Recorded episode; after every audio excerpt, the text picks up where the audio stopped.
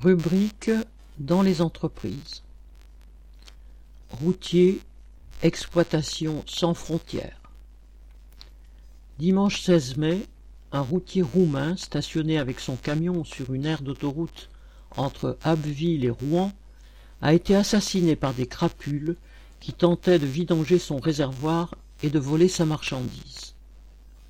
Ce fait divers, passé pour l'instant quasiment inaperçu en France, a créé l'émotion en Roumanie et a obligé des responsables politiques à dénoncer les conditions de travail des chauffeurs routiers émigrés.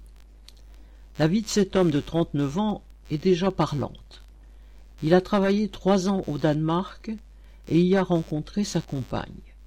Avec elle, ils se sont installés en Espagne pour travailler ensemble comme coéquipiers dans une société de transport opérant dans toute l'Europe. Lorsqu'il a été tué, il revenait d'un déplacement en Angleterre. 20% des Roumains partent travailler à l'étranger. Dans le transport, leurs conditions de travail, comme celles de tous les travailleurs immigrés d'Europe de l'Est, sont très dures.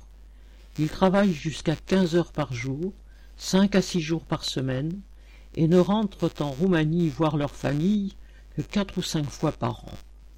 S'ils peuvent arriver à gagner 2500 euros par mois, c'est presque dix fois plus que ce qu'ils gagneraient dans leur pays.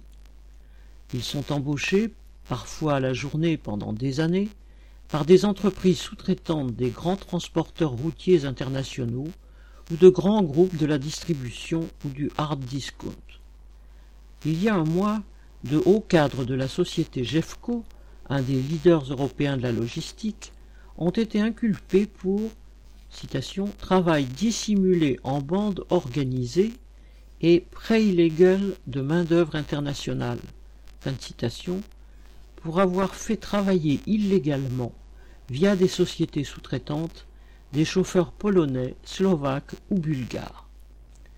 Ce sont aussi les conditions de travail indignes et le fait que ces chauffeurs se sentent à la merci des voyous qui sont dénoncés en Roumanie comme en France. À propos de l'affaire Jeffco, un syndicaliste français du transport routier témoignait des conditions de vie des routiers. Citation. Chacun peut le voir aujourd'hui dans toutes les villes. Les conducteurs qui dorment tout le week-end dans leurs camions, des parkings improvisés, des conditions de vie indécentes.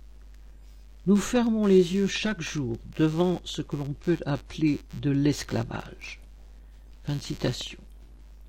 Une des entreprises sous-traitantes de Jeffco avait une base logistique près de Vesoul pour une quarantaine de chauffeurs, presque un bidonville fait de bungalows vétustes, rongés de moisissures et sans hygiène.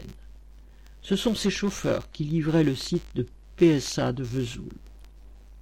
Ces travailleurs roumains, polonais, slovaques ou autres font partie de la classe ouvrière d'ici ou d'ailleurs.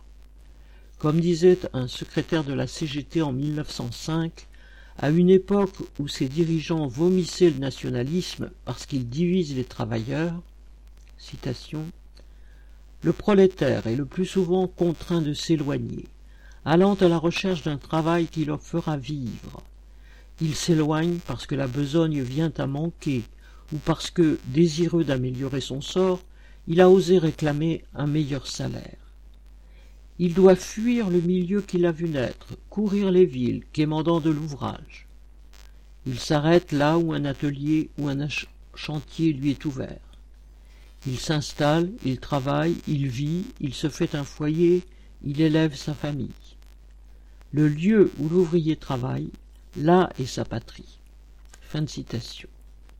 Une description de la vie de bien des prolétaires d'aujourd'hui. Pierre Royan.